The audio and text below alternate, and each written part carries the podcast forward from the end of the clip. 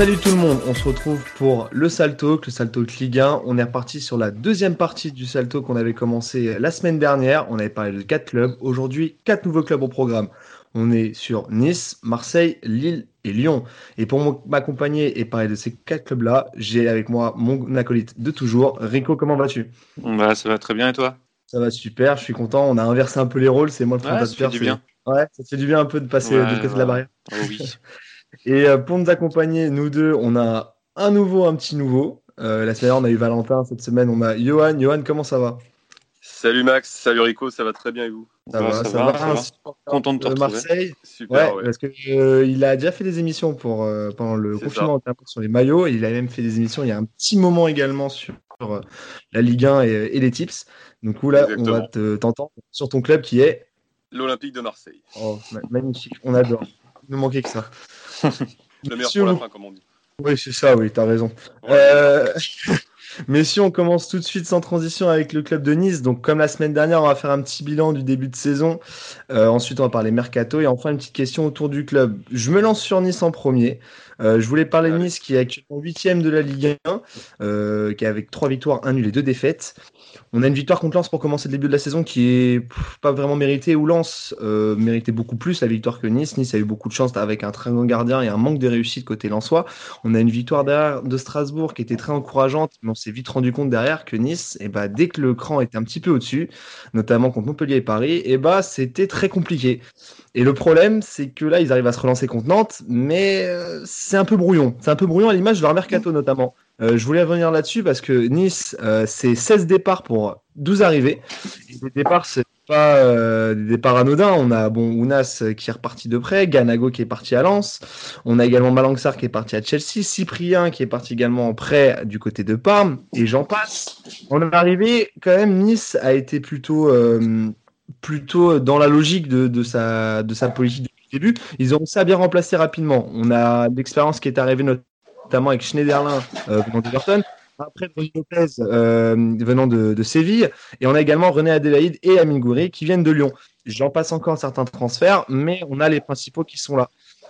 Euh, coup, malheureusement, à cette question, Nice fait un début de saison brouillon, un peu à l'image de son mercato, un peu à l'image de son jeu. Mais je me tourne vers Rico. Je sais que tu voulais absolument parler de, de cet entraîneur, tu voulais absolument parler de Patrick Vieira. Patrice Vieira, pardon. Est-ce que Vieira est un frein à l'évolution du club niçois? Bon, pour moi, pour moi, oui. Après, on va encore être patient parce que parce que c'est que le début de saison tout ça, mais on va retracer un peu ce qu'il a fait depuis depuis qu'il a qu'il est arrivé. Donc, premièrement, moi, je trouve pas que, Nice ait vraiment une, une philosophie de jeu. Je, je suis pas sûr que les gens euh, hors supporters se disent ben, on va regarder Nice pour la pour la beauté de leur jeu parce qu'ils ont un truc en plus ou quoi. Non, ça, je suis pas sûr du tout. Depuis qu'il est arrivé, Vieira, sa première saison, c'est huitième, en étant une des meilleures défenses. Il s'appuyait notamment sur un Dante qui fait une des meilleures saisons euh, qu'il ait pu faire, hormis celle, de, celle au Bayern, et une des pires attaques. On se rappelle, son projet de jeu, c'était quoi? C'était on donne le ballon à Saint-Maximin, il dribble 3, 4 joueurs, on voit ce qui va se passer. C'était un des pires Nice qu'il y a eu en termes de jeu, et surtout, surtout, il est passé après, après un coach qui est, Fabre, qui avait mis en place un jeu, un jeu vraiment sympa, et derrière, derrière c'était vraiment plus que moyen. Deuxième saison. Là, il y a eu le Covid qui les a sauvés parce qu'il faut se souvenir, les 16 premiers matchs de Nice, sur les 16 premiers matchs, 8 défaites. Donc 8 défaites, c'est quand même énorme pour un club qui, qui venait d'être acheté avec beaucoup d'ambition, un mercato où Ounas est arrivé, Dolberg est arrivé, et enfin, il y a eu plein d'arrivées et on s'attendait vraiment à Nice mieux que ça. Au final, ils vont finir cinquième. Cinquième à la dernière journée sur euh, un doublé de Dolberg. Je ne sais pas si vous vous souvenez du match contre Monaco. Ils perdent un 0 mhm. à l'heure de jeu. Et au final, Dolberg met un doublé, dont un but à la 90e minute. Et ils mhm. vont finir cinquième. Sans ce match-là, ils étaient dixième. Et ça leur ouvre l'Europe. Et ça leur ouvre l'Europe. Donc là, je pense que Vieira s'en sort miraculeusement bien. Parce que si la saison va à son terme, je ne suis pas sûr qu'ils finissent dans le top, euh, dans le top 6, même pas dans le top 8. Sans ce, sans ce but-là, ils étaient, ils étaient, euh, ils étaient 9e du coup. Juste devant quand... égalité de points avec Strasbourg, pardon. Ouais, tout à fait, mais quand, quand on parle de la philosophie Vieira, c'est vrai qu'on est, c'est un peu brouillon à l'image un peu de, de l'équipe niçoise depuis, depuis quelques saisons, depuis son arrivée. Johan, je t'ai pas entendu là-dessus. Qu'est-ce que tu en penses, toi, du cas Vieira? Bah, à la base, quand il est arrivé, on s'est tous dit que ça pouvait être pas mal dans le sens où c'est un mec qui avait quand même la même philosophie que ses prédécesseurs comme Puel ou Favre. Voilà, on sait qu'il avait déjà entraîné les jeunes à je crois, et surtout à New York City. Donc on s'attendait à ce qu'il y quand même un jeu basé sur, sur, sur l'attaque, etc., un jeu très offensif. Euh, la première saison, je pense qu'on lui a laissé du crédit dans le sens où il n'avait pas forcément non plus euh, énormément de bons joueurs en attaque, à part Saint-Maximin. Il y avait eu le cas Balotelli qui a été compliqué à gérer aussi. Euh, donc là, la première saison, je pense qu'on lui a quand même laissé du crédit. L'année dernière, peut-être encore un petit peu. Là, ce qui est sûr, c'est que cette saison, il n'aura plus d'excuses et que c'est la dernière saison où il va devoir prouver qu'il est capable de bien faire jouer Nice. Et vu le début de saison, c'est clair qu'on peut dire que ça reste très mitigé. Et je répète ce que tu as dit, c'est exactement ça. C'est que dès que le niveau et un poil plus élevé, bah, Nice, euh, nice n'y arrive pas. Hein. La, défaite contre. Montpellier, elle était euh, nette. Elle est logique. Elle est ah nette et claire. Celle contre Paris. Celle contre Paris, le PSG. Voilà. Et, euh, et, puis après, tu as ce, ce, nul complètement pourri contre Bordeaux, la victoire et les victoires aussi, justement, contre Nantes et Lens, qui sont très, très poussives. Il n'y a que celle finalement à Strasbourg, où après, bon, forcément, Strasbourg. Ouais, après, ouais, tu t'es que Strasbourg avait un niveau. ouais, c'est ça. Mais contre Lens, c'est simple. Hein, c'est un doublé de Guéry qui Enfin, c'est un éclair de génie, deux éclairs de génie. Et contre Nantes, Nantes joue à 10 à partir de la deuxième minute de jeu. Tout à fait. Après, moi, je voulais revenir sur, sur l'état niçois parce qu'on avait fait une émission en, début de saison avec toi, Rico, et moi, j'avais été un peu euh, l'effectif niçois. Pour moi, euh, quand quand Vira a un groupe comme ça, parce que vraiment il a, il a un beau groupe, il a un groupe qui peut faire vivre et qui peut faire euh, faire du beau football avec, et malheureusement Vira il reste sur ses positions et il a, il a toujours cet, cet état de, de peur ou, ou cette mm. retenue avec son groupe. Et c'est le problème, c'est que tant qu'il lâchera pas un peu ça, il changera pas de, façon de voir les choses. Je pense que Nice décollera pas. Et malheureusement, moi, j'étais plutôt euh, optimiste parce que je m'étais dit au début de saison, je voyais qu'il avait changé un petit peu de dispositif, qu'il mhm. voyait peut-être tenter d'autres choses. Et malheureusement, non. Le, fond est toujours le même. Et ça, c'est le problème. pour parler, pour parler du fond un petit peu, j'ai creusé un petit peu, le, essayer de comprendre ce que cherchait Vira, le jeu qu'essaie de mettre en place Vira. Et quand tu regardes les matchs, ben c'est très dépendant des exploits des, ailiers, ou des frappes de, loin ou des passes, euh, des dernières passes de l'Esmelou. Et c'est surtout mm. Très dépendant du jeu dans la surface de Dolberg. Ils ont quand même un ah, attaquant magnifique et qui, et qui mettent pas assez en valeur, qui marque pas assez de buts. Et là, j'ai repris quelques stats assez incroyables. Donc, c'est la 11e défense du championnat et c'est la, c'est la 12e attaque. Donc, ah, ça correspond quand même à une équipe moyenne. Donc, on ne sait pas si euh, c'est une bonne attaque, si c'est une bonne défense, c'est très moyen. Ils sont troisième en termes de possession. Donc ça veut dire qu'ils ont le, toujours le ballon et ils ne savent pas quoi en faire. C'est la deuxième équipe derrière le PSG qui fait le plus de passes. Et qu'est-ce qui résume le plus et le plus inquiétant? Devinez quel est le joueur en Ligue 1 qui touche, enfin qui fait le plus de passes en Ligue 1. Devinez qui, qui ça bah, Ça doit être un mec de Nice, je dirais. Euh... Hum. Moi, je... vais dire Schneiderlin, pas forcément, mais. C'est euh, Dante. Ou le Ah ouais, Dante. C'est Dante avec plus de 500 ah passes en 6 matchs. Donc c'est Dante qui fait le plus de matchs, en, enfin le plus de passes en Ligue 1. C'est très monotone hein, leur jeu. Hein. C'est vrai que ça, ça, fait des, des, euh, redondant, derrière. Mm. Euh, ça essaie de chercher un milieu qui vient décrocher et non, ça repart derrière, on repart sur les côtés. Et c'est ça le problème, c'est que le pire, c'est quand tu regardes l'effectif de Nice, ils ont un effectif de mais, mais plus que bon pour être en Ligue 1. Bah c'est pour ça que je te dis que cette année, cette année, Vieira, il n'aura pas d'excuses parce que, comme je disais, la première année, bon, il avait que euh, en, bon joueur d'attaque, il avait que Saint-Maximin. Là, avec le mercato et en plus l'arrivée de Jeff ah, à la dernière journée, ah, bah là, il n'aura plus ah, d'excuses. Euh, ils ont dépouillé Lyon, ils sont allés chercher des mecs en prêt qui ont besoin de se relancer, euh, comme, comme Ronnie Lopez. Mais oui, mais c'est ça en fait. Bon joueur, après, après ça reste dans leur philosophie niçoise depuis quelques saisons, c'est beaucoup lâché pour faire venir beaucoup de monde aussi. Donc peut-être créer un groupe autour de beaucoup d'arrivées avec beaucoup de départs, ça doit être compliqué aussi pour euh, pour Ouais, compliqué, compliqué. Mais si tu peux aligner un milieu de terrain, Lesmelou, Schneiderlin, euh, Adélaïde sur le papier, c'est intéressant. Avec devant Dolberg, euh, et de l'autre côté Ronnie Lopez, sachant que tu as des mecs comme euh, Alexis Claude Maurice et tout, c'est c'est vachement intéressant. Tu as Thuram, tu as, d'autres jeunes aussi. Et là, Tal s'est blessé, mais défensivement, tu n'es pas, pas non plus à la rue. Tu as une Soki qui est, qui, est, qui est aussi présent. Franchement, moi, Gérard, il a, il a zéro, zéro excuse. Mm. Et on parlait, enfin, on met tout en avant sur le fait que ce soit un meneur d'hommes, tout ça, un peu, euh, un peu caricatural, mais au profil Henri, quand il arrive à, à Monaco, où c'est des règles euh, d'abord de, de, politesse, euh, on arrive à l'heure à l'entraînement, on l'a déjà vu, qu'il y avait Enfin, en gros, il a, il a, déjà changé ses compositions d'équipe à la dernière minute parce qu'un mec arrive en retard à la causerie, tout ça. Ça, c'est bien de le faire. Mm. Mais quand on voit le cas Balotelli, Favre, il, a parfaitement su le gérer. Vieira, il n'a pas su gérer le cas Balotelli. Mmh, ok, vous laissez barrer, ok, c'est compliqué, mais il n'a pas su le gérer. Quand on voit ce qu'il a fait de Ganago l'an dernier, il faisait presque pas jouer. Au final, ok, c'est le début de saison. Ok, c'est le début de ah, saison. Ok, mais bon, tu sens que le mec, il pouvait quand même apporter à cette équipe niçoise l'an dernier. Non, mais je suis d'accord. C'est un maximum, c'était un peu compliqué, tout ça. Donc, ok, c'est un meneur d'hommes, tout ça, tout ce qu'on veut. Mais là, en termes de jeu, ça fait quand même sa troisième saison à l'EGC Nice et il n'y a toujours pas de cohérence dans ce qu'il fait. Alors que le problème, c'est que le, projet niçois en, général est, vraiment bon, il est plus que correct. Euh, ils suivent une vraie ligne directrice, tu as, euh, quand même des, des, beaux noms qui arrivent, tu as, une atmosphère club qui, se met bien en place, tu as une Coupe d'Europe, euh, même si c'est avec de la chance, ah un petit peu, tu l'as quand même. Donc il manque ce petit truc pour faire décoller, décoller Nice en tout cas. Puis on, va pas se mentir, juste la dernière chose, on va pas se mentir. Si, admettons, demain en termes de projet, un jeune joueur ou un ancien joueur qui veut, qui veut finir sa carrière, Nice, c'est quand même magnifique. quoi. Mm. C'est quand même une ville magnifique, tu es, dans le sud, enfin, c'est un cadre parfait si tu as envie de finir ta carrière, tout ça. Pour, euh, Ah, le cadre, il est super, hein, c'est clair. Bah, c'est clair, et je pense que avec ce coach-là, ils pourront pas, ils pourront pas progresser. Bon, le cadre est super, mais est-ce qu'il est, bon pour accueillir euh, la Ligue Europa euh, côté niçois? Je rappelle euh, le groupe niçois pour la Ligue Europa. Donc, on a les Leverkusen, Slavia Prague et le Beersheva, un club israélien qui, je hum. crois, si je ne dis pas de bêtises, n'a jamais participé à une Coupe européenne de son histoire. Mais si vous en pensez quoi de ce groupe? Bah, je te laisse débuter. Ouais, bon bah moi je pense que c'est quand même un groupe qui va s'avérer quelque peu compliqué pour Nice.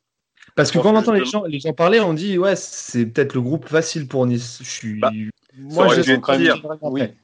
Ça aurait pu être pire, mais bon, euh, Leverkusen, c'est mort déjà. Pour moi, ça c'est clair et net. Et après, c'est, euh, je pense qu'encore la Poel Bircheva, il y a moyen qu'ils arrivent à s'en sortir. Mais très honnêtement, je les vois pas finir euh, à la deuxième place ou à la première place. Je les vois finir troisième au mieux. Mais je pense que le Slavia Prague, qui est une équipe qui est quand même plus habituée à la Coupe d'Europe et tout. Enfin, mm. je vois quand même le Slavia finir devant. Mm. Euh, parce que voilà, vu ce en tout cas, vu ce qu'a montré Nice là sur le début de saison, je les vois pas finir, euh, en tout cas, ou se qualifier pour les 16e, je les vois finir troisième au mieux, quoi, clairement. Ok. Euh, Rico, ton avis? Moi, c'est pareil. Hein. Honnêtement, je les vois pas avec ce qui présentent depuis le début de saison et sans savoir, parce que autant Lille a quand même annoncé que l'objectif c'était d'aller le plus loin en Europa League. Nice, j'ai pas encore vu de sortie de déclaration par, par, rapport à ça. Ils en parlent mm. presque pas. Mm. Et je sais pas non plus dans enfin, quel est leur objectif par rapport à ça et si, euh, si Vira va forcément aligner l'équipe type à chaque fois. Et ça, j'en ai un peu peur.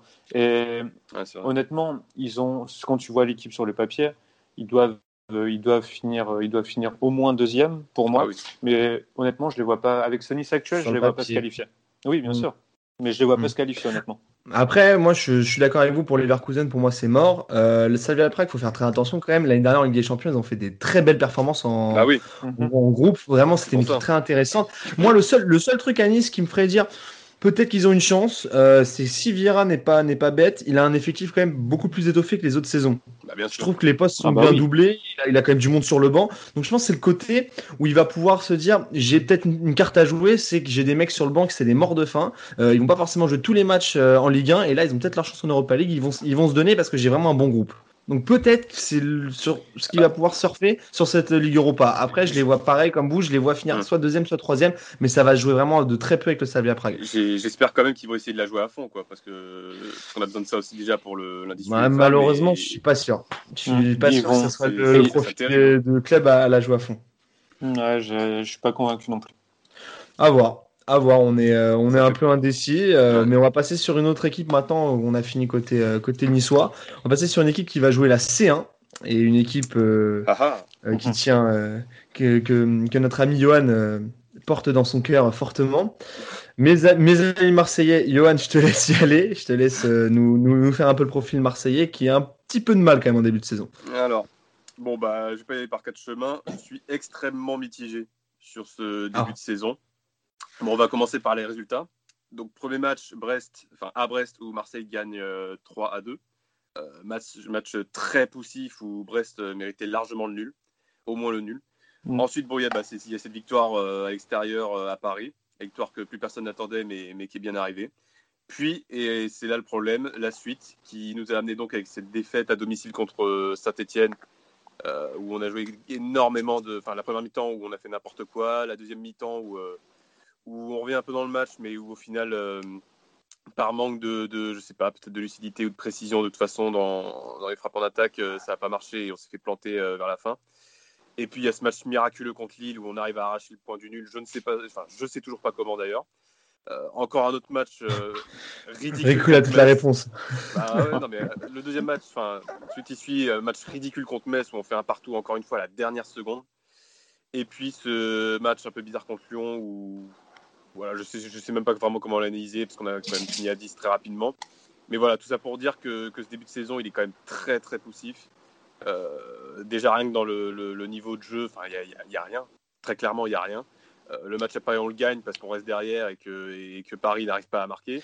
Tu vois, c'est ça, c'est ça ce problème. Je dis, euh, quand tu finis le match au parc, euh, il n'y avait pas grand chose à retenir dans le jeu. Euh, tu peux par exemple côté Marseillais, mm. ça a été surtout animé par, par l'ambiance et par les mauvais gestes et les mauvais mots. ouais, ouais hein, Rico avec la, avec la pédophilie, c'est ça? C'est ça. Euh, donc voilà. Non, mais en fin de compte, ce que j'avais dit à l'époque, c'est que Marseille devait retenir certaines choses euh, de ce match, c'était son côté défensif. Et malheureusement, tu l'as vu euh, sur les matchs d'après, ça n'a absolument pas suivi. tu vois l'action de Saint-Etienne, le but de Banga, où Marseille est complètement déséquilibré sur une contre-attaque assez, euh, assez bien mené par les Stéphanois, certes, mais ils ont complètement été, euh, mais ils sont plus alignés du tout, les mecs, qui sont à l'ouest. Et tu te dis, tu prends que deux points sur neuf possibles à domicile, après que t'aies fait l'euphorie et que t'aies fait la fête au parc parce que t'as gagné C'est bien ça le problème, c'est le gros, problème. Ah, franchement, j'ai pas. Je vais te dire une chose, j'étais pas, pas finalement si. Alors, j'ai Bon, après, c'est mon état personnel, mais ce match, j'en attendais rien, puisque j'attends plus rien de, des, des, Marseille PSG depuis très longtemps. Mais même à la fin, quand euh, le coup de sifflet final retentit et que voilà, Marseille a enfin gagné, et j'étais pas si heureux de ça, parce que j'ai vu tout de suite, euh, quand tu vois les célébrations de fin de match et tout, que, euh, que les mecs allaient limite faire la fête pendant trois semaines sans s'arrêter, que c'était devenu un truc de malade. Quand tu vois après voilà, les, feux d'artifice à leur retour et tout, ah, j'étais vraiment pas content parce que je me suis dit, voilà, déjà quand on a autant perdu de match et qu'on regagne 9 ans après, on ferme sa gueule. Euh, et, et, clairement, voilà, enfin, c'est les mecs. Euh, l'impression que la saison était déjà finie, que voilà, qu'on avait réussi le, le, bel exploit de la saison, et que après tout ce qui viendrait après, ce serait euh, que du bonus. Mais non, enfin, je veux dire, c'était que la deuxième journée, et les mecs se sont complètement reposés sur ça. Et après, bon, il y a eu voilà cette histoire à Calvaro et tout qui a, qui a pas arrangé la chose, qui a, qui a je pense, toujours pas fini d'ailleurs. Les mecs, voilà, toujours pas fini. Et il fait que les joueurs ont, ont perdu énormément d'énergie sur un seul match. Donc voilà, c'était finalement, c'était pas une si bonne nouvelle que ça, à mon avis. Et puis voilà, quand on voit la suite, euh, dans le jeu, c'est catastrophique. Je crois qu'il y avait une image que j'avais, faudrait que je retrouve sur Twitter, où je crois que c'est pendant Marseille-Metz, où Marseille donc vient d'encaisser le euh, le but pardon, je sais plus si c'est contre Lille ou Metz, et où tu vois l'équipe mais complètement déséquilibrée. Il y a un mec au milieu, je crois qu'il y avait Camara tout seul, tout seul sur 30 mètres à essayer de, trouver des solutions. Personne euh, qui essaie de se bouger le, derrière pour essayer de venir chercher les ballons. Ouais, le, projet de jeu actuellement, il est, il est, il est néant. Enfin, c'est, je ne vois pas où va en venir Villas-Boas. Je, très sincèrement, je vois rien. C'est ouais, c'est Ouais, non, mais je suis d'accord avec toi. C'est vrai que je, sais pas forcément compréhensible. Moi, quand je les vois jouer contre, contre Lille et contre Lyon, mon Lyon, tu peux pas juger ce match-là parce que c'est vrai que carton rouge a, beaucoup joué. Mais moi, je les vois contre Lille. Euh, il n'y avait pas photo. Lille devait gagner. Ouais. Ah non, mais sans, Mandanda, mais de toute façon, Mandanda est le meilleur joueur de Marseille cette saison. Et là où je voudrais revenir très vite fait aussi, c'est sur la, saison dernière. Finalement, quand tu regardes un peu la saison dernière, il n'y a pas finalement eu, j'ai pas le souvenir d'un match où Marseille est en maîtrise totale euh, sur un match. On finit deuxième, ok, bon, il y a eu le Covid, tout ça, d'accord. Mais finalement, la saison dernière, elle se résume aussi à Mandanda, qui est notre meilleur joueur, à Payet, qui, s'il n'est pas là, il n'y a pas de jeu non plus. Euh, ça reste finalement très mitigé. Euh, enfin, dans l'équipe. Non, mais j'aime bien, bien ce point de vue de fait que Marseille n'est pas forcément la maîtrise d'un match complet de, bout en bout la saison dernière. Rico, T'en penses quoi, toi, Rico, de ce, de, ce Marseille de cette année? On en a déjà parlé, mais euh, bon, sur, le bilan de ces six premières journées-là. Ben, moi, je ne vais, pas revenir à l'année dernière, juste parler de, de, cette année. Et ce qui m'inquiète le plus, c'est qu'on pense toujours que Marseille est une équipe solide, tout ça, mais moi, je trouve incroyable la facilité des, des équipes adverses à se créer des occasions contre ce mm. Marseille-là. C'est incroyable. Dès qu'il dès qu'il y a une incursion euh, de, l'adversaire, j'ai l'impression que c'est occasion franche directe. Ouais, je suis. il, y a très peu de, il y a très peu de repli défensif et j'ai l'impression que physiquement, ils n'ont pas forcément trouvé la bonne formule. Alors, est-ce qu'ils se préparent pour plus tard? Mais j'en doute. Mais j'ai l'impression que physiquement, ils sont à la rue totale. Contre Brest, le premier match, on a sorti l'excuse de OK, c'est compliqué, c'est leur retour, tout ça. il y a eu le Covid, etc. Mais franchement, contre Brest, euh, je suis pas si d'accord avec moi, Yo, mais je les ai trouvés à la rue, à la rue physiquement. Ils s'en sortent sur des coups de pied arrêtés de ouais, Thauvin voilà, et arrêté, ouais. des, des coups de pied arrêtés de ça. Thauvin. Mais j'ai trouvé Brest vraiment mieux physiquement contre Saint-Etienne et contre Lille. C'était flagrant. Quoi. Dès que les deux équipes accéléraient un peu, tu n'avais plus personne. Vraiment plus personne. Après, pense que cette équipe retrouvera un peu de, un peu de cohérence parce qu'il y, a quand même- il y a quand même du talent. Là, il y a, il y a qui va arriver. Je pense qu'il va, il va faire du bien au milieu Mm. de terrain. Mais euh, je suis pas sûr qu'elle tienne la route toute la saison, euh, cette équipe-là. Ouais. Il, y aura, il y aura des matchs où ils vont. Enfin, dans les gros matchs, pour moi, ils répondront présent pour un petit peu anticiper ce qui va se passer en Ligue des Champions. Mais euh, il y, a, y a des matchs qui seront obligés de, pas de laisser filer, mais de, de craquer parce que physiquement, ils ne tiendront pas, ils tiendront pas la route. Ouais, je suis d'accord. Mais euh, bonne, bonne transition, Rico, au niveau euh, des arrivées. Euh, là, on est, on est dans une trêve internationale, le mercato est fini. Johan, fais-nous un peu le bilan euh, des arrivées et des départs, et des arrivées surtout qui pourraient aider Marseille à, Ouais. à s'en sortir de, de- de cette spirale négative. Bah, même sur le mercato, finalement, bon, je suis un- peut-être un peu moins euh, déçu, mais un peu, je, je suis un peu mitigé quand même. Bon, dans les arrivées, on a. alors ça, c'est aussi un problème. On a le problème de l'avoir annoncé comme une nouvelle pépite. Donc, euh, il va y avoir malgré tout un peu d'attente sur lui. C'est Luis Enrique. Mm. Euh, qu'on a dit, qu'on a, enfin, qu'on annonçait, qu'on le recrutait en tant que numéro 9. Sauf que tous les spécialistes au Brésil nous ont dit que finalement, c'était pas un- du tout un numéro 9, mais plus un ailier. Donc là, c'est déjà, ça, ça commence bien. Ensuite, on a le prêt de, de Léo Balerdi qui vient de Dortmund. On a un bon coup, je pense quand même, c'est Pape Gay qui est arrivé pour 0 euros. Ouais, et pour le coup, lui qui est de- pas mal. hein. De belles choses, Mm. ouais, qui a montré de belles choses, donc ça c'est Mm. plutôt bien. On a Nagatomo qui arrive aussi libre, mais qui, bon, euh, ça aussi c'est un peu mitigé. Il arrive quand même, il est, il est assez vieux aussi. On a quand même le. Ah, le tu l'as introduit euh, comme un gros, comme, comme un gros, gros joueur, Nagatomo, alors qu'au final, tu sais pas si vraiment Villas-Boas en attend grand-chose. Bah, déjà, tu te demandes pourquoi Galatasaray l'a lâché aussi. euh, Mm. pour, pour commencer. Bon, ensuite, t'as arrivé de Cuisance qui est quand même un bon coup. Ça, c'est le bon coup. Je trouve. pour Ouais, moi. Ça, c'est franchement pour apporter au milieu, parce que c'est vrai que le milieu aussi, euh, c'est un problème aussi. Je pense que Sanson et, et Rongier sont complètement en dessous. Euh, ils devraient apporter beaucoup plus. Et, Mm. Après, et Cuisance- offensivement, euh, Et Cuisance a fait une saison au Bayern, certes pas forcément complète à cause de- du Covid, etc. Mais sur le peu, peu de matchs qu'il a sur le fait, peu de matchs avec, qu'il a fait, ouais, ouais. il, a, il a été plutôt pas mal. hein. super intéressant. Très intéressant. Je pense qu'il peut apporter plus de création justement que Rongier et Sanson qui, Ah bah oui. dès qu'il faut essayer de créer offensivement, euh, il n'y a plus personne. Donc euh, là au moins je pense que ça va apporter euh, quelque chose de plutôt pas mal. Et puis après, bon, tu as, les départs de, de Sarr. Donc ça c'est plutôt un bon coup entre guillemets. C'est-à-dire que récupérer 10 millions pour Sarr, c'est quand même pas mal. Grave. C'est une Voilà. Surtout tu l'envoies au Bayern surtout. C'est ça déjà. Puis ça, ça te permet justement de, de pouvoir récupérer Cuisance en prêt. Et puis après, tu as les deux départs pour 0 euros qui sont Nkunku à Everton et, et puis Liadji, hein, Rico. Liadji à Lille. Ah oui. Donc ça aussi, c'est une- je pense que c'est une, une perte euh, conséquente quand même pour Marseille, un joueur que tu as formé, dont tu avais beaucoup d'espoir et qui finalement euh, préfère le projet Lillois que ce qui peut être euh, totalement compréhensible euh, quand tu vois comment sont gérés les deux clubs aujourd'hui. Mais voilà, je pense que donc il y a quand même plus de l'effectif est quand même un peu plus fourni que la saison dernière. Donc ça, c'est déjà une chose. Après, euh, je regarde quand même qu'on n'ait pas réussi à faire venir le Danois de, de Genk là, c'est euh, Meul ou je sais plus comment ça se dit exactement le dernier Ouais, parce que c'est vrai quand, euh, quand t'entends euh, Héros parler euh, dans sa réunion bah ça- là, tu, tu crois, tu crois qu'il allait recruter deux mecs, mais Non, de, de la folie. Ça aussi, tu vois, c'est c'est encore un problème c'est dans la communication, c'est-à-dire que le On mec a déjà, voilà, il a oui, oui, je vous avais voilà, le- en mode CGT, tout ça là, euh, le, devant le, centre d'entraînement, mais, mais voilà, où il nous annonce, voilà, il va y avoir un arrière droit et puis on va faire deux surprises en plus, etc. Et à la fin, tu te retrouves avec rien. Donc euh, c'est très dérangeant, c'est très dommageable. Voilà, c'est encore nous prendre les supporters un peu pour des cons, j'ai envie de dire. Mais, euh, mais voilà, je trouve ça quand même vraiment dommage de ne pas avoir pu recruter ce, ce latéral droit.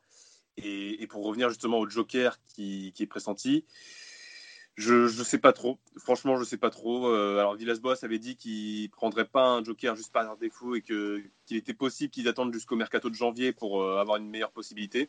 Mais là, voilà, au niveau des Jokers, on parlait de 111 ou même de Lala. Et franchement, pour ce qui arrive, je suis pas forcément convaincu par ces deux joueurs-là. Donc, Mm. euh, par rapport à ça, ouais, c'est vrai que je suis, je suis- dans l'ensemble, je suis, je, suis, je suis un peu mitigé, même si, voilà, le bon point, c'est qu'on a quand même un effectif plus fourni que la saison dernière. Et c'était Ah, t'es- l'objectif. Mitigé un peu comme le début de saison marseillais, mais est-ce que la Ligue des Champions va pouvoir euh, aider à, à relever euh, le niveau euh, côté, euh, côté, côté Marseille? Ah bah justement, je, je sais pas trop si tu veux qu'on passe du coup tout de suite à la Champions League. euh, Moi, j'ai juste groupe. euh, une, Ouais. Ah, une- une vas-y, interrogation et un truc qui me qui me tracasse. C'est hum, Payet, Payet, il a vraiment pour reprolonger son contrat cet été jusqu'en 2024. Ouais, ça c'est bon, ça, ça encore, ils ont fait une énorme communication là-dessus, où voilà, où ils disaient que voilà, c'était le club de son cœur qui voulait rester, que du Mais coup il a baissé son peux- salaire.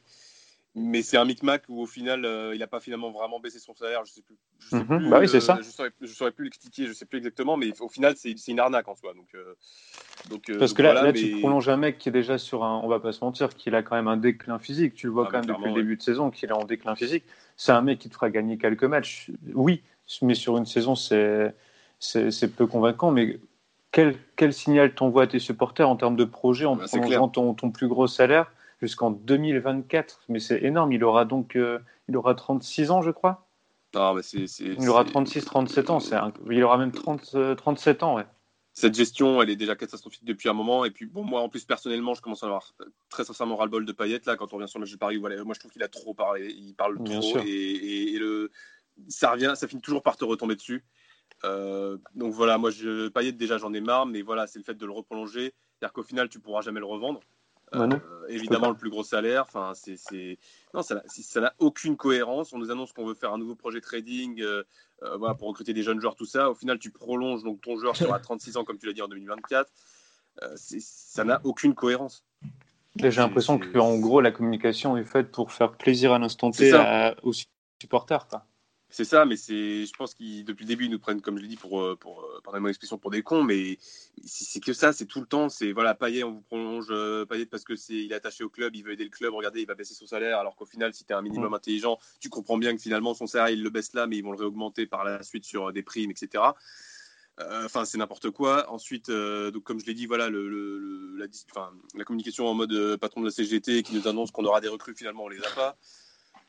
C'est, enfin, je me répète, mais ça n'a aucune cohérence. Ça Mm. continue de prendre les supporters pour les cons, comme depuis le tout début, euh, le jour où ils arrivent avec la Ligue des Champions sous la main, ouais, Champions Project, au final, non, Trading Project, au final, euh, je sais pas quoi. Enfin, c'est, n'importe quoi. Euh, donc voilà, il y a le Luis Enrique, pareil aussi. Alors Villas-Boas, qui je trouve depuis qu'il est arrivé avait quand même une commu- communication plutôt euh, cohérente et, et rafraîchissante euh, Et à Marseille et honnête. Voilà, c'est surtout ça par rapport à ce qu'on avait eu avant avec Garcia. Mais voilà, le simple fait aussi de nous dire en conférence de presse que euh, oui, on va recruter une petite pépite, vous inquiétez pas, tout ça. C'est-à-dire que le mec, Luis Enrique, il a, il a 10 matchs au Brésil. Euh, il- Ouais. 10 matchs au Brésil, il arrive. Euh, on l'annonce comme attaquant, finalement, il est ailier. Et en plus, il, il arrive en tant que déjà que euh, futur pépite. Enfin, c'est, c'est pas lui faire un cadeau, quoi, encore une fois, même si voilà, je pense qu'on saura être patient avec lui. Mais c'est, c'est, c'est, c'est n'importe quoi, quoi. La communication de ce club, elle est. euh, Et puis voilà, là, j'y repense aussi, la communication du club juste après le match à Paris où euh, le match contre saint tu as marqué c'est Marseille bébé dans les tribunes. Euh, tu as le match à saint donc contre Saint-Etienne avec cette tribune-là. Tout de suite après, le club remet quoi Euh, Alors, je sais plus, je crois que c'est Olympique de Marseille, tout simplement, quoi. Parce qu'ils se sont rendus compte de l'erreur d'en avoir trop fait et d'avoir repris une claque dans la gueule euh, euh, face à Saint-Etienne. D'ailleurs, j'étais, enfin, franchement, sur, le- sur ce match-là, j'étais, euh, j'étais content, limite, que Saint-Etienne nous ait battus, juste pour nous remettre les idées en place. pour calmer tout, pour calmer Voilà. la chose. hein. Hmm. Exactement. C'était un peu euh, la logique des choses. Hein. Ça, ça sentait venir. Ah, Moi, franchement, annoncé oui. Après, euh, après, après match contre Paris, je me suis dit, ils ont trois matchs à domicile, ils prendront jamais 9 points. Déjà, s'ils en, prennent, s'ils en, prennent, s'ils en prennent 5 ou 4, ils devraient s'estimer heureux. Bon, au final, ils en ont pris deux. Euh, donc voilà. Mais du coup, voilà, on passe sur, sur le côté euh, Ligue des Champions. Euh, je comprends, Johan, que tu es un peu euh, euh, saoulé par, par ce début de saison et sa cette communication euh, côté Marseillais. Mais est-ce qu'il y a la Ligue des Champions va donner du baume au cœur C'est ça que je me pose comme question. Est-ce que tu penses que cette Ligue des Champions Ah, va, va aider Marseille à aller mieux? Bon, ça fait quand même plaisir de retrouver cette compétition qu'on n'avait pas vue depuis 2014, Ouais. euh, 2013, et, ce, 2014. et, et ce fameux zéro pointé? Exactement. Et donc, euh, je vais pas me réinventer, mais c'est un peu ça qui me fait peur.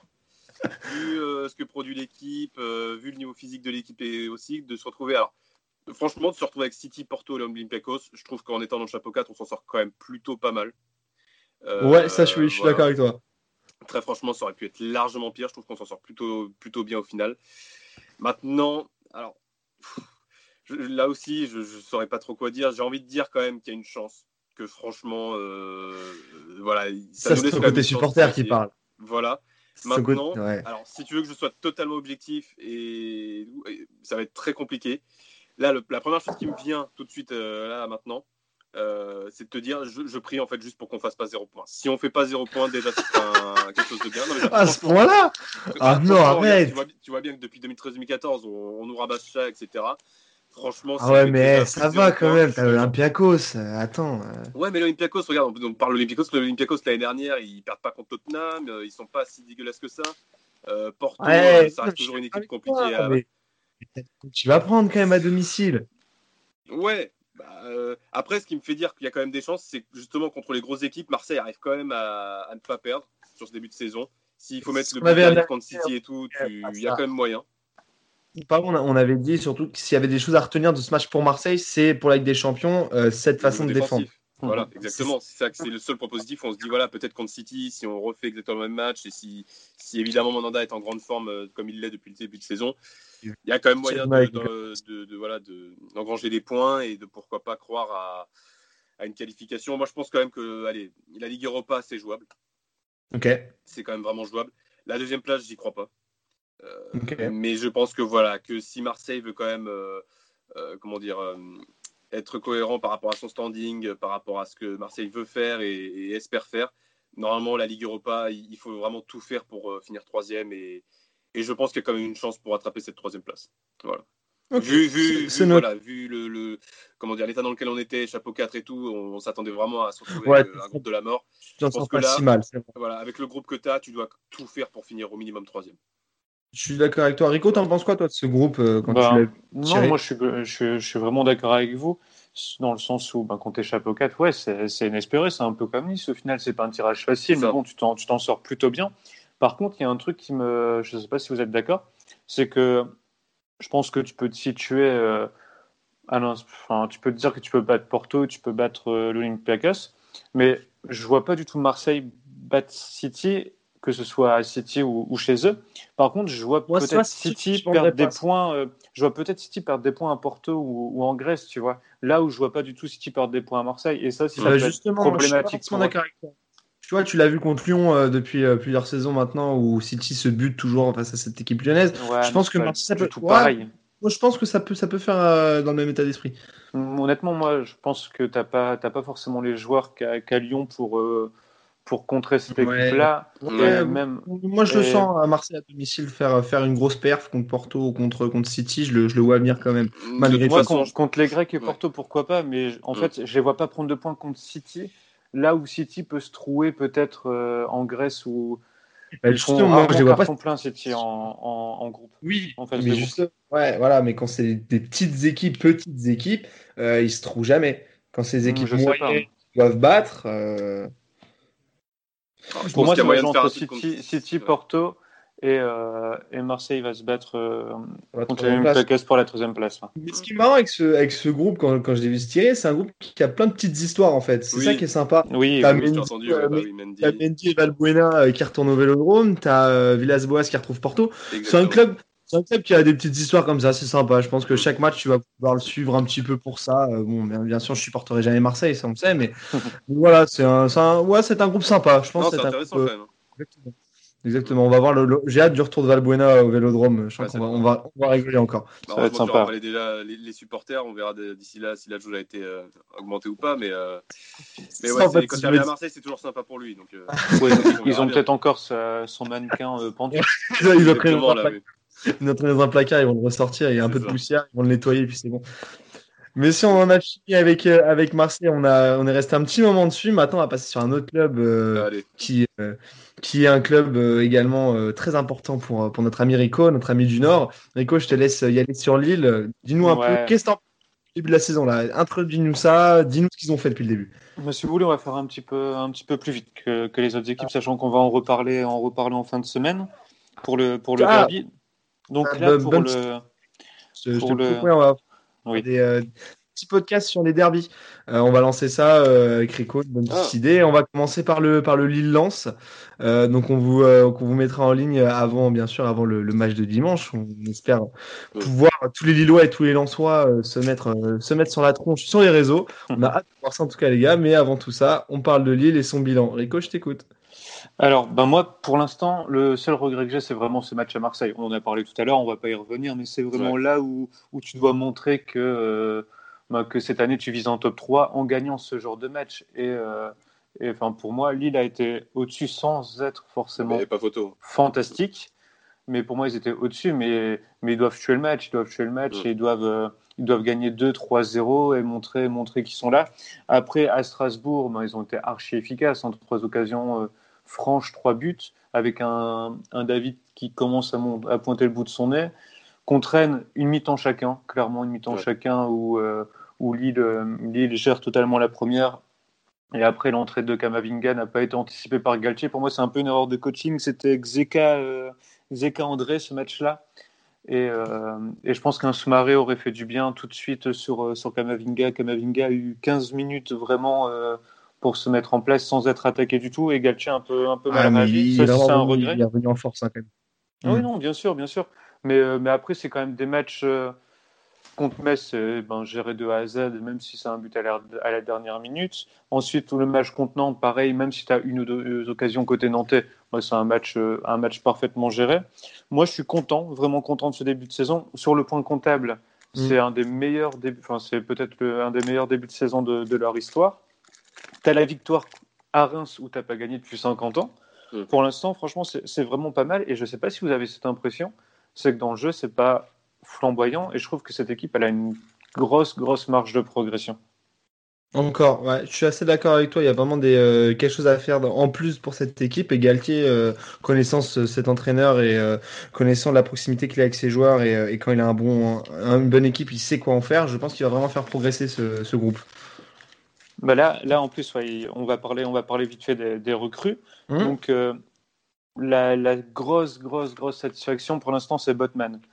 Botman, pour moi, franchement, il est, il est impérial. C'est je, ça faisait longtemps que j'avais pas vu un défenseur central aussi costaud, aussi vif malgré sa grande taille et aussi, euh, aussi bon à la relance. Il est bon techniquement.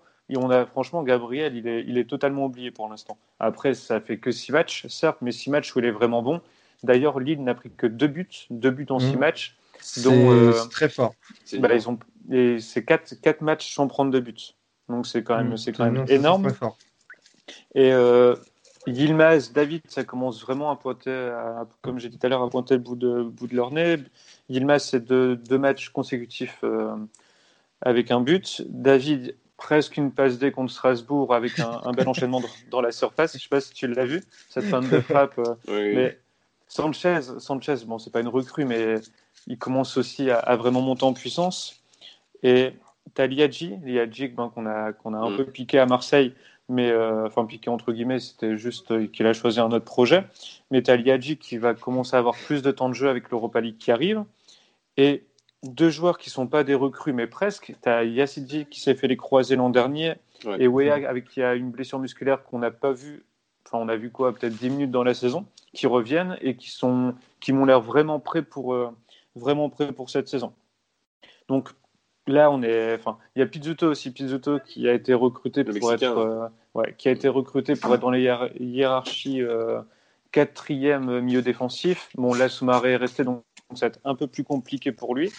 Mais honnêtement, je trouve que, je sais pas comment vous voyez le club de l'extérieur, mais je trouve que là, pour l'instant, tous les voyants sont au vert euh, côté Lillois en ce début de saison. Ouais, en, fait, quand tu regardes l'extérieur, là, là, on, on repart d'un point de vue comptable, mais Lille n'a pas de défaite ils sont que deux clubs dans ce mmh, cas-là.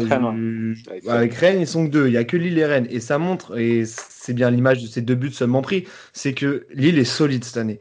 Et, euh, et, Lille est solide cette année. Et en plus de ça, offensivement, c'est euh, bon c'est bon, c'est pas comme la saison où tu gagnais, on avait eu ce débat il y a quelques semaines, Rico, où tu gagnais juste 1-0 et t'es allé chercher la deuxième place comme ça. Là, c'est différent. Et comme tu dis, il y a une grosse marge de progression. Donc je pense que Lille va, va, va aller loin et Lille va vraiment se battre pour, euh, pour les trois premières places cette saison. En tout cas, c'est euh, c'est euh, pas sans souci.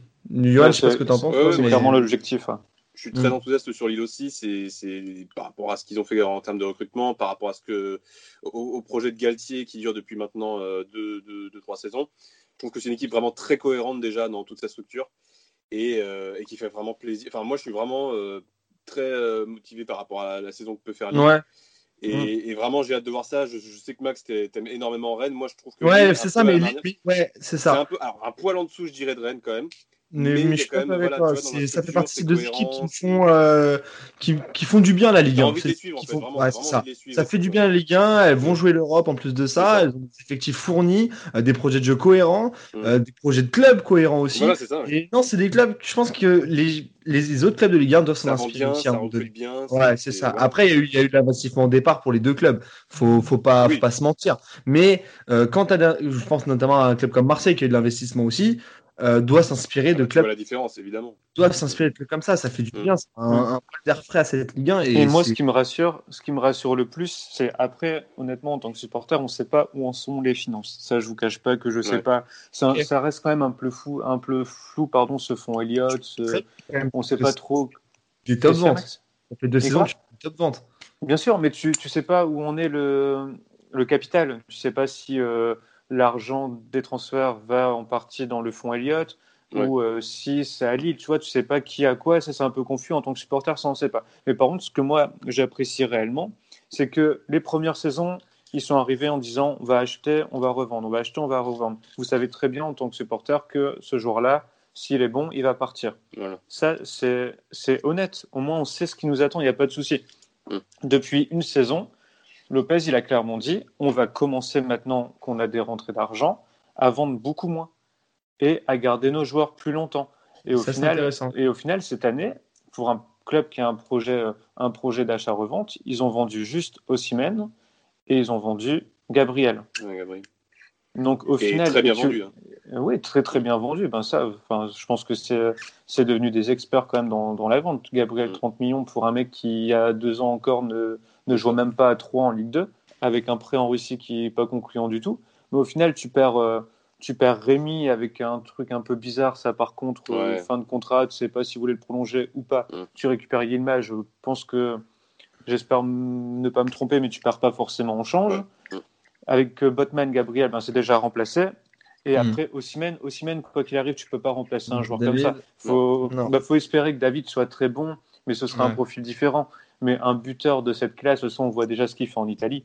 Tu, ne le remplaces pas comme ça, c'est impossible. De toute façon, un joueur qui part à 80 millions, tu le remplaces pas comme ça. C'est comme quand Pépé est parti, tu auras plus ce même profil, mais tu investis différemment et tu construis différemment. Et c'est ça qui me plaît beaucoup.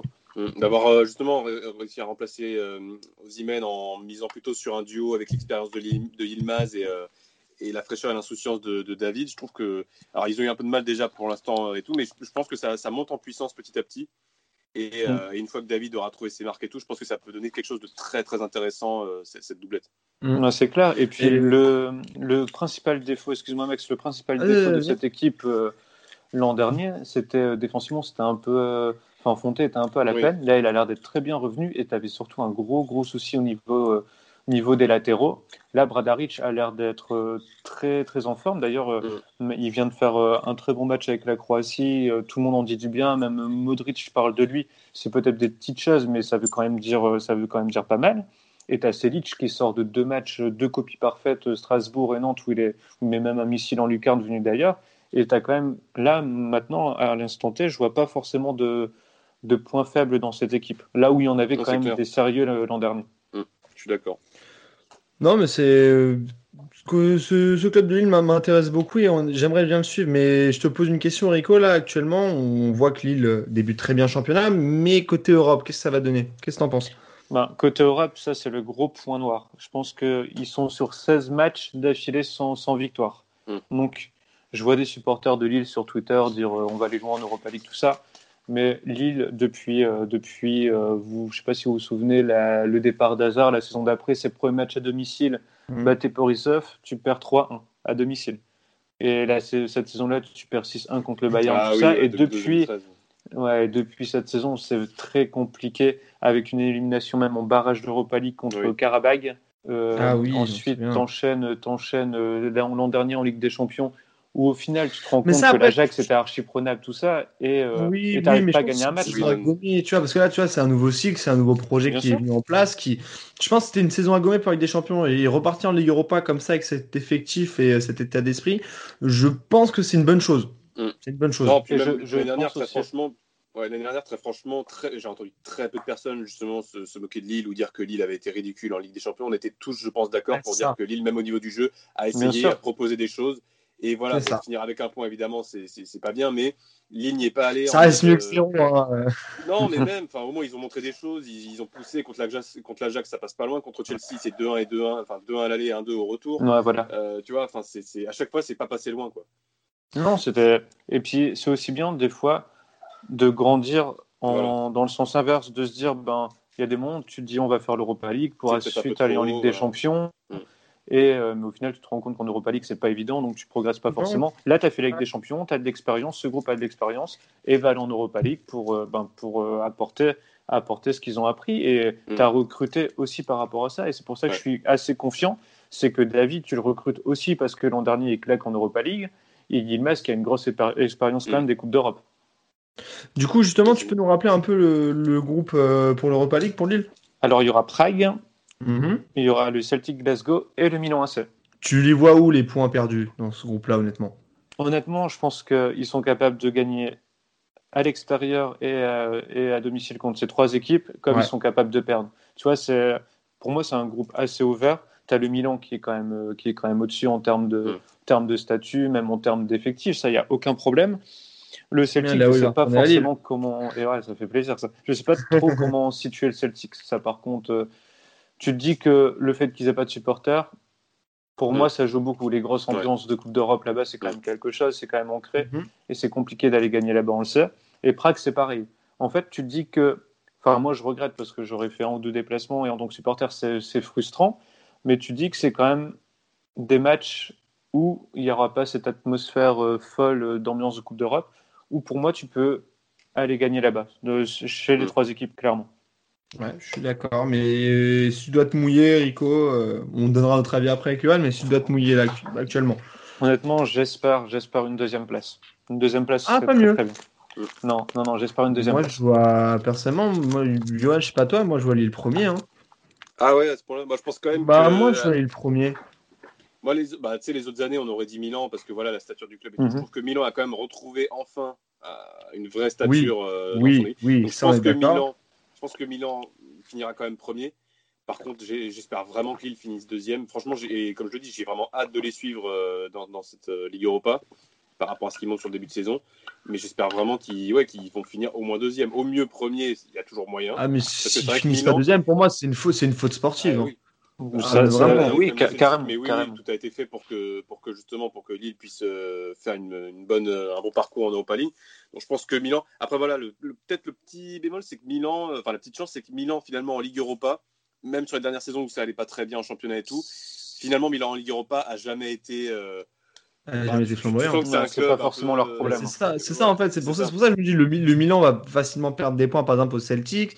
Euh, va pas forcément gagner. Il va pas faire 9 sur 9 à domicile. Ouais, c'est ça. Et je vois, je vois Lille aller emmerder le Milan. Euh. Non, c'est peut-être cette chance là quand je parlais justement de la Lazio, c'est que tu sens que c'est des clubs qui normalement de base, quand ils se retrouvent en Ligue Europa, devraient euh, tout massacrer et qui finalement sont tellement déçus de pas être en Ligue des Champions qu'elles en ont rien à foutre. Donc, ouais, ça. Et, et Milan, c'est le cas. Donc, ouais, il y a peut-être cette chance là, c'est vrai.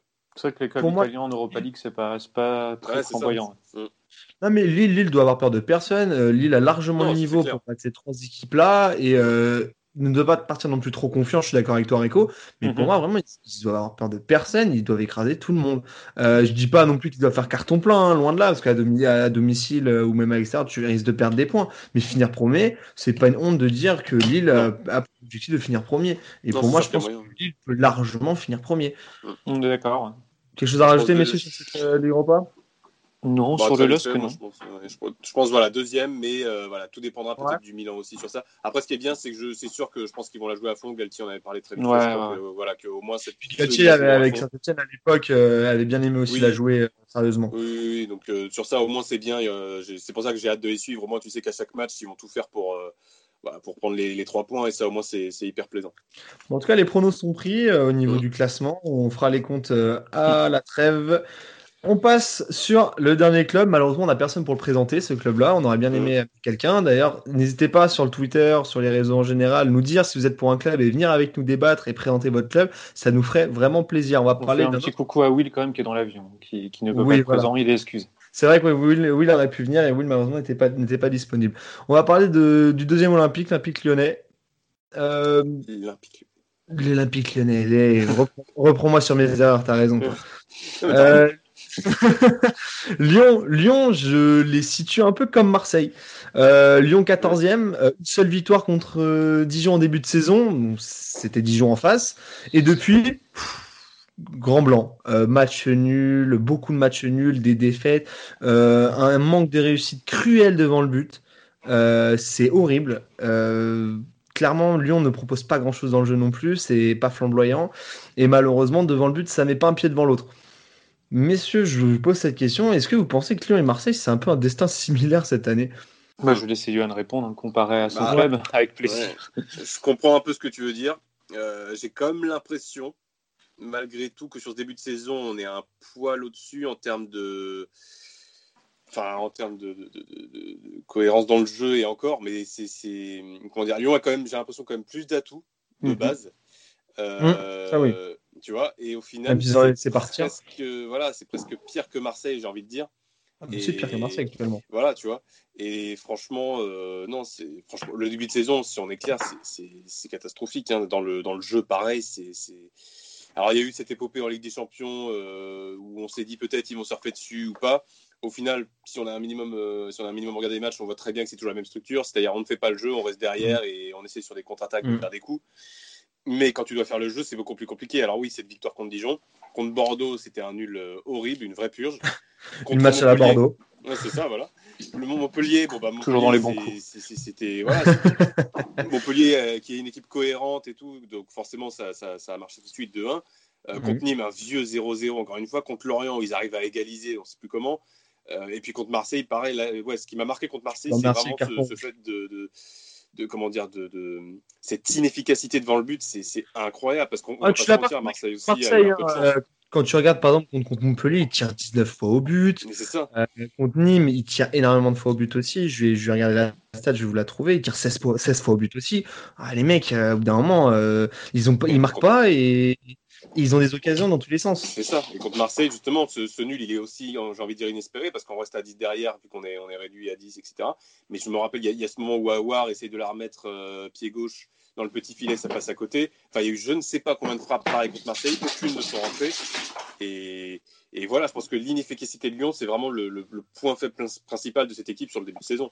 C'est incroyable de voir à quel point ils peuvent faire je ne sais pas combien de frappes par match et au final marquer très peu de buts, à part ce match contre, contre, contre Dijon, mais sinon le reste, euh, c'est le, néant offensivement. Quoi. Alors tu, fais, tu, fais un déménagement ou euh... ah, c'est mon, mon, mon, chat qui joue au foot, désolé. Ah bah sympa. Ah, je suis en train de dire avec. Dès que c'est du bruit, Johan, Johan. Parce que Rico n'est pas habitué à faire, à faire du bruit, justement. Mais euh, ouais, Rico, toi, t'en penses pas de cette équipe euh, lyonnaise dans ce début de saison? Parce qu'ils ont un objectif quand même qui est clair, c'est d'aller chercher l'Europe à la fin, mais il euh, n'y a pas bah, forcément l'envie là. Moi, je vais essayer quand même d'expliquer ce qui se passe quand même dans le dans l'extra sportif. Sportivement, bah, le début de saison, il est là. Enfin, en termes de points, c'est insuffisant. mais moi, je veux parler du projet. Donc, tu as eu la Ligue des Champions, as eu tout le monde s'est dit ouais, ah ouais, on va le vendre 60 millions, Memphis ça va partir à 40 tout ça. Tu as eu des annonces de Dolas qui a dit qu'on a, on a besoin de vendre. Tu as eu Garcia qui a dit s'il faut déposer un joueur dans un grand club en voiture, j'irai. Tu as eu tout ça. Donc c'est incroyable. Et là là je vais tenter d'expliquer la gestion d'effectifs et ça pourra peut-être répondre aussi Johan à la question de l'efficacité. Donc là, tu as Lyon qui perd René Adelaide, très bon joueur Traoré, c'est mhm. pas, on a voulu l'insulter de tous les noms, c'est pas un mauvais joueur, on est d'accord. Tu perds Guiri mhm. et Terrier, qui sont quand même des joueurs de Ligue 1 fiables. Tu perds ces quatre, quatre joueurs-là. Au final, dans ta quête de, de, de, débarrasser de certains joueurs, tu perds Anderson, c'est un boulet. Connaît, enfin, il, ok, il est passé par Lille, mais c'était un boulet. Tété, Raphaël et Marcel. Tu, tu perds ces cinq joueurs-là dont tu voulais te débarrasser, ça c'est ok, tu as dégraissé, c'est très bien. Mais au final, je pense que c'était pas forcément prévu de garder ta offensivement, tu as Toko, tu as euh, le joueur qui vient de Ligue 2, là, je ne sais plus comment il s'appelle, qui vient du Havre. Euh, exactement, ouais, voilà. Tu as, as, Dembélé, tu as Memphis qui peuvent jouer au poste de neuf, plus Cherki, Cherki enfin plus sur un côté, mais tu as ces cinq joueurs offensifs là. Tu as, euh, qui arrive. là, tu, dis que tu as dégraissé, mais pas de la, pas de la même manière. Bah, ton effectif, il n'est pas équilibré du tout. Au milieu de terrain, tu as, as, as Cacré, tu as Mendes, tu as, as, Awar, tu as, euh, les deux Brésiliens, mais c'est horrible. En fait, comment tu veux. En fait, as un effectif là taillé pour l'Europe. Donc Lyon se retrouve avec un gros effectif, avec des joueurs qui sont pas simples à gérer. Donc tu as Paqueta qui vient d'arriver, forcément, bah faut le faire jouer, on est d'accord. Tu as 20 millions. Exactement, tu as investi, tu vas le faire jouer. Memphis, ben, c'est un joueur, tu le fais pas jouer pendant deux matchs, c'est fini. Tu as Toko Gambi qui commence déjà à sortir un petit peu. Ces joueurs-là, il faut les faire jouer. Tous ces joueurs que tu as offensivement, c'est des joueurs à faire jouer. As... Et en plus, tu as cette communauté lyonnaise qui, à chaque, à chaque, euh, à chaque composition d'équipe, va dire mais pourquoi il n'a pas fait jouer un tel? Et au final, je suis pas sûr que ce soit ça encore cette saison. Donc, Lyon se retrouve avec plein de joueurs. Comment tu fais déjà pour mettre en confiance tes, tes offensifs? Parce qu'il sera obligé de faire tourner Garcia, il sera obligé de faire tourner. Donc, si tes offensifs ne sont pas en confiance, ben, tu changes tu changes, tu changes, tu changes, et à chaque fois, l'effectif, il va devoir changer. Tu des joueurs. Bah, tu n'auras pas d'équipe type. Donc, c'est soit tu fais tourner, tu mets pas forcément en confiance tes joueurs, ou soit tu trouves un 11 de départ, mais t'enterres des joueurs, et, et, même pour ton bilan économique de fin de saison, ce sera pas bon. Je sais pas si vous voyez où je veux en venir en termes d'équilibre. Je suis d'accord avec toi. De toute façon, l'équipe, pour moi, il, est brisé à Lyon. Euh, en plus de ça, quand tu as une com euh, aussi désastreuse, c'est vrai que le, coup de, des transferts lyonnais, j'en ai pas parlé sur mon coup de gueule de la com sur le club de Ligue 1 la semaine dernière, mais tu as, as la com par rapport à Rudy Garcia. Tu vois, tu me parles de Garcia qui va te faire, faire tourner. Je sais même pas si Garcia euh, est là dans deux mois. Et parce que clairement, il, là, Olas, il a ouvert une grande porte en disant bah, ah casse-toi. Casse-toi. Donc, euh, en plus de ça, tu vas faire venir un nouveau coach qui va devoir reconstruire après Garcia autour d'un groupe qui est compliqué, remettre une structure. Comme tu as dit, des joueurs qu'il faut jouer que lui ne verra pas forcément jouer. Euh, ça va être super compliqué pour Lyon cette année. C'est pour ça que l'objectif Europe, pour moi, est très, très, très loin d'être acquis et je pense qu'il n'est même pas atteignable euh, actuellement. Actuellement, c'est une catastrophe. Hein. Ah, franchement, c'est dur, dur à voir hein, côté lyonnais. Quand tu fais un si beau parcours avec des champions et que derrière tu, tu regardes tes pieds comme ça au niveau du mercato, tu fais n'importe quoi et tu n'arrives pas à construire un, un, projet qui, qui, a un sens. Là, il y a beaucoup de choses qui va falloir changer et je pense que Olas a, a pas mal de questions à se poser et le mercato hivernal va être très très important côté lyonnais. Parce qu'au final, tu, tu recrutes des Seglio et euh, Paqueta et euh, un international algérien qui, qui vient de signer mais c'est pas des valeurs sûres. C'est des joueurs qui ont eu à un moment été décrits comme des joueurs de talent, tout ça, mais c'est pas à l'instant T des valeurs sûres. C'est pas, on est un peu à l'image d'un joueur de paille. Bah c'est ça, on n'est même pas sûr que ces joueurs-là vont apporter une plus-value à cette équipe. C'est clair. Non, mais puis même c'est pour revenir sur la communication aussi. Euh, justement, quand tu compares avec Marseille, je pense que la communication elle est encore plus désastreuse. Euh, où ça annonce quelque chose, puis ça retourne sa veste le lendemain. Euh, il y a un truc par exemple qui m'avait fait rire limite, c'était euh, quand Olas euh, se présente et nous dit oui, finalement je suis allé voir Rudy Garcia et je lui ai demandé est-ce que la meilleure équipe c'est avec Awar et Depay et il m'a répondu oui, oui donc du coup bah, j'ai dit qu'il partirait pas. Euh, c'est, je sais pas, enfin, est-ce que tu es obligé d'aller voir Rudy Garcia pour te demander si Awar et Depay sont, euh, s'ils sont équipe, ça fera une meilleure équipe C'est n'importe quoi. Au final, oui, Depay partira pas parce que Barcelone n'a pas les finances. Enfin, j'ai eu mon ami Bartomeu au téléphone, ils ont pas les finances. Finalement, le dernier jour, Depay euh, est en route pour Barcelone, il a pris l'avion, mais finalement, non, il reste. Puis Depay qui finalement vient d'annoncer qu'il euh, y a plusieurs équipes qui sont sur lui euh, au mois d'hiver, enfin au mois de, ouais, de, de, cet hiver, au mois de janvier euh, pour le mercato d'hiver. Donc, en fait, il n'y a rien qui, qui, est vraiment géré correctement dans ce club. Euh, tu as l'impression que Colas, euh, voilà, comme je l'ai dit, il annonce quelque chose, puis le lendemain, euh, c'est Garcia qui dit le contraire, puis le lendemain, Memphis redit le contraire, etc. Enfin, ça n'a aucune cohérence. Et pareil, dans le mercato, tu le dis, tu dois vendre, tu dois renflouer. Au final, tu, alors, tu vends, ok, peut-être que pour les salaires, ça va aider, mais tu vends pas finalement, à part bon, Traoré, qui est un très gros coup à 18 millions, je trouve. Le reste, c'est que des prêts ou des, des, très petits transferts, comme, je sais plus, Marsal, il a dû partir à 2 millions, Raphaël, il est parti libre. Terrier à 12 quand même. Terrier à 12 aussi, voilà. À part Terrier et Traoré, le reste, bon, c'est à part le salaire, euh, finalement, c'est pas des gros transferts. Et tu, tu, tu, fous quand même 20 millions sur Paqueta. Mm. Euh, tu recrutes donc Kadewere, euh, tu as aussi le Turc, Laos Kakar, et donc De Chilio et la Ben Voilà. Donc, comme tu l'as dit, c'est des paris, et donc rien de, rien de sûr. C'est, et puis comme tu l'as dit Maxime, par rapport à l'Europe, tu as déjà énormément d'équipes qui sont devant, qui ont pris des points. Tu as des petites ah équipes dont on parle pas, qui ont aussi de l'avance, comme, voilà, comme Montpellier par exemple.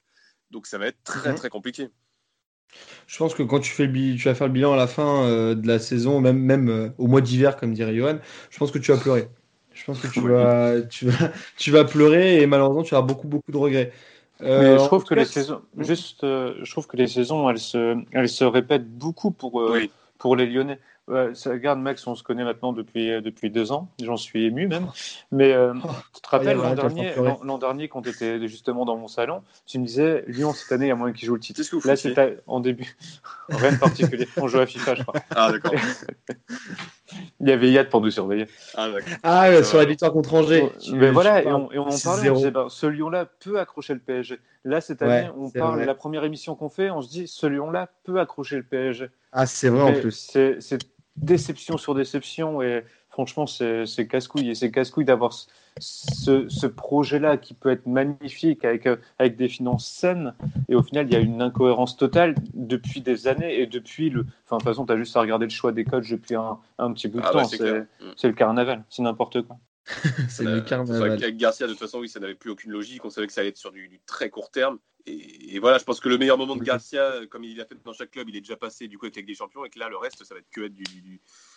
Enfin, je sais pas, mais même voilà, bah, quand on parle du jeu, même le jeu de Lyon, c'est le néant, pareil, c'est comme à Marseille, mais c'est limite pire parce que ça dure depuis trop longtemps. tu vois, c'est une, bonne, euh, une bonne analyse, ça. Je pense que les deux Olympiques vont mal et euh, c'est un peu à l'image de euh, la plupart du, du de, quoi, de, en grande partie de la Ligue 1 en général qui va pas forcément mhm. bien non plus, à part des équipes comme Rennes, comme Lille qui arrive à sortir du lot, Paris qui relève la tête un petit peu après, après un, été compliqué et une, et une période Covid pas, pas très bien gérée. Donc malheureusement, c'est ça. Tu as des gros clubs qui sont censés jouer les, euh, les, euh, les, les, les, têtes places fortes. Voilà, c'est ça. Mais malheureusement, bah, qui, qui, regardent, leurs pieds et, euh, et qui font des marques bizarres et qui font des choix bizarres et, et qui a une communication qui est horrible. Mais c'est ça, en tout cas... quand tu regardes finalement les mercatos, là où ça se suit avec Marseille, c'est que c'est constamment essayer de rattraper les erreurs du passé. C'est que ça à chaque fois. Ouais, je suis d'accord. Mm. Je suis d'accord. Mais du coup, en parlant de un peu de communication et en parlant de parce que là, je pense qu'on a fait assez le tour sur sur lui. On va on va passer à cette dernière rubrique parce qu'on avait fait la semaine dernière euh, chacun notre coup de gueule avec euh, Valentin, Rico euh, et moi. Et Johan, comme tu viens d'arriver sur sur ce format, tu voulais passer un coup de gueule aussi. On t'écoute. C'était par rapport à une certaine chaîne. Voilà. Et eh ben ça, ça, tombe un peu nommé. Je pense que, alors je sais plus si l'info est tombée avant votre euh, podcast de la semaine dernière, mais du coup voilà, je, voudrais reparler du Media Pro Telefootgate euh, qu'on a eu cette semaine. Donc, ça, ça, montre aussi un petit peu euh, la gestion de notre championnat et de, notre bonne vieille Ligue 1. Euh, et donc la Ligue 2 aussi par ailleurs.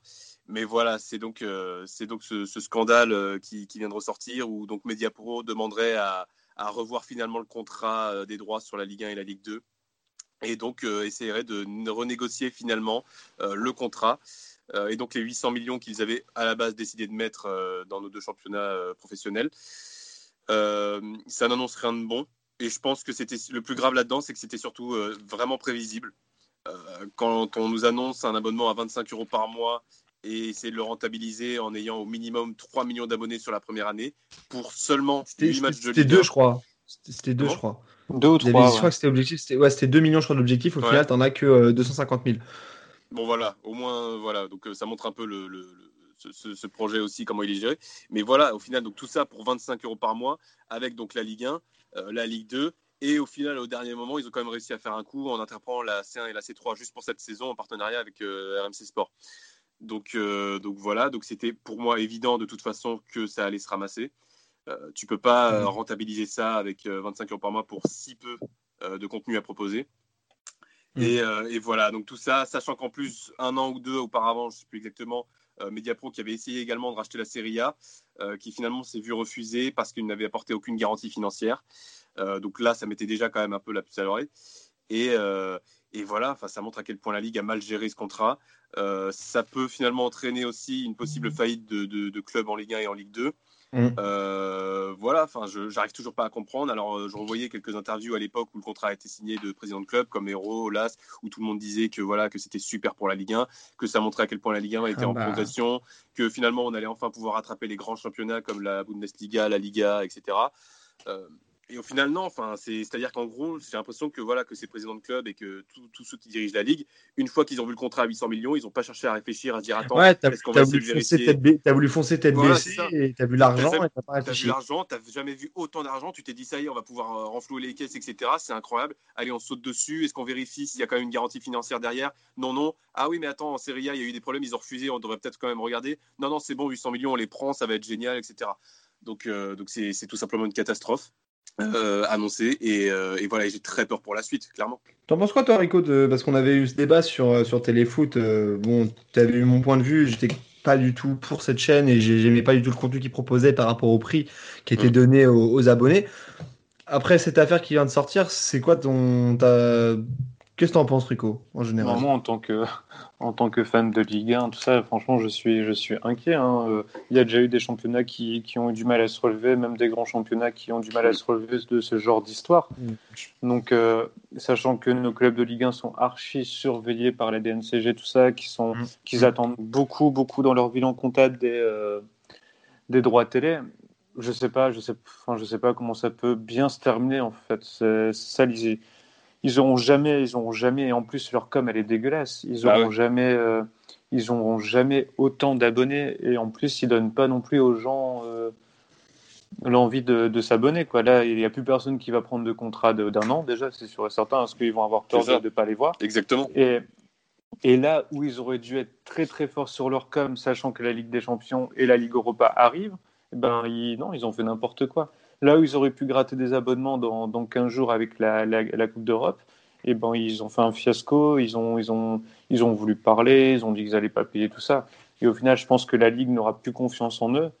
Et, euh, et, je pense que cette chaîne ne durera pas longtemps. Ah, ça, c'est dit. Ouais, malheureusement, c'est ça. Et c'est l'inquiétude le, qui, euh, qui existe pour les clubs de Ligue 1 et pour euh, les chaînes qui diffusent la Ligue 1. Messieurs, est-ce que vous avez quelque chose à rajouter? Parce que c'est vrai qu'on a fait un peu plus long que prévu, mais c'était super intéressant que ce soit sur les clubs ou que ce soit sur le coup de gueule. Est-ce que vous avez quelque chose à, dire en plus? Tout est dit pour moi, c'était un plaisir. Moi, juste finir très vite fait sur ce diapo, très vite fait, très rapidement. Euh, juste pour dire, voilà, pour montrer au, final un peu l'hypocrisie aussi de Jaume Rores, donc celui qui, qui, qui préside Mediapro, tout ça, qui au moment de l'arrêt de la Ligue 1 en mai, je crois c'était, euh, et qui disait voilà, euh, Robin, c'était mars? Non, enfin, tu sais, au moment où on a dit qu'on reprendrait pas au final. Ah, euh, bah, euh, c'était en mars-avril. Mars-avril, ouais. mars-avril, bon. Où, euh, donc, du coup, Raúl Rojas disait qu'en gros, Bean et Canal, en voulant arrêter leur contrat avec la Ligue, faisaient souffrir les gains, qu'il fallait être là au chevet de la Ligue 1 pour aider les clubs, que c'était inacceptable ce que faisait Canal et Bean, et qui au final fait exactement la même chose dès le début du mois d'octobre. Voilà, donc, mm. euh, donc ça montre un peu l'hypocrisie de, de, cette chaîne. Et, et voilà, j'espère quand même que des solutions vont être trouvées pour pouvoir absolument euh, mm, euh, sauver ça. J'ai vu même que Macron s'y intéressait aussi et avait demandé à ce qu'on reste en contact avec la Ligue pour, pour être au courant de ce qui se passait. Mais voilà, ça, ça n'inaugure rien de, très bon, malheureusement. Et eh ben, conclusion triste, mais avec plein de vérité. On espère que ça va s'améliorer. Messieurs, je voulais vous remercier pour, pour cette émission. Merci à bah, vous. Merci, merci à vous d'avoir présenté. Et euh, bah, de rien. Johan, on espère te revoir très vite euh, en parlant de, de, Marseille avec un peu plus d'enthousiasme. Espérons peut-être pour l'Europe. On en, on en reparlera ça.